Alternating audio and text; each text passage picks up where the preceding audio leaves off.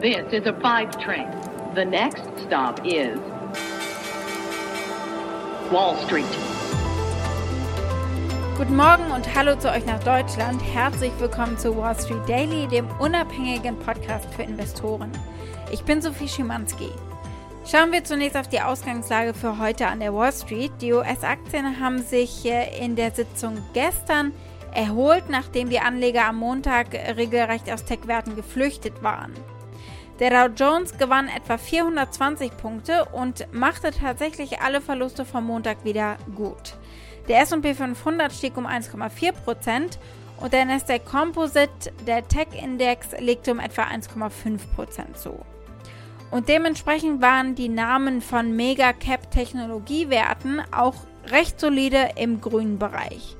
Netflix hat 3,5% zugelegt, Amazon 1,6% und Apple und Alphabet jeweils um mehr als 1% und die Facebook-Aktie stieg um 2%. Über Facebook reden wir gleich auch noch genauer. Bei euch in Deutschland ist die Stimmung nicht verkehrt mit einem Tagestief von 15.011 Zählern, also gerade so über der Marke, hat der deutsche Leitindex die Schwelle bereits zum dritten Mal in kurzer Zeit geprüft äh, und äh, bestanden sozusagen. Der DAX ging dann nämlich mit äh, 1,1% höher bei 15.194 Punkten aus dem Handel. Und damit geht es zu meiner Kollegin Annette Weißbach an der Frankfurter Börse.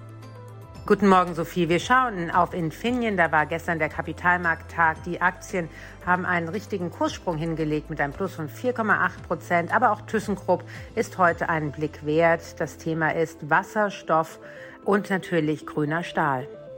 Ansonsten haben wir heute diese Themen. Wir schauen natürlich auf Facebook, auf die Aktie. Äh, das Unternehmen ist gleich doppelt unter Beschuss. Wir hören auch bei der Anhörung der Whistleblowerin mal rein, was da eigentlich gesagt wurde. Und dann hören wir auch der Finanzministerin Janet Yellen zu und wie sie sich sorgt um die Schuldenobergrenze. Die Aktie des Tages ist die vom Getränkekonzern PepsiCo, weil die sehr positiv in die Zukunft blicken in ihrem neuesten Quartalsbericht. Soweit die wichtigsten Themen der heutigen Ausgabe. Als Pioneer hört ihr die kompletten Folgen in unserer App oder auf unserer Website thepioneer.de. Wenn ihr noch kein Pioneer seid, könnt ihr euch da direkt anmelden.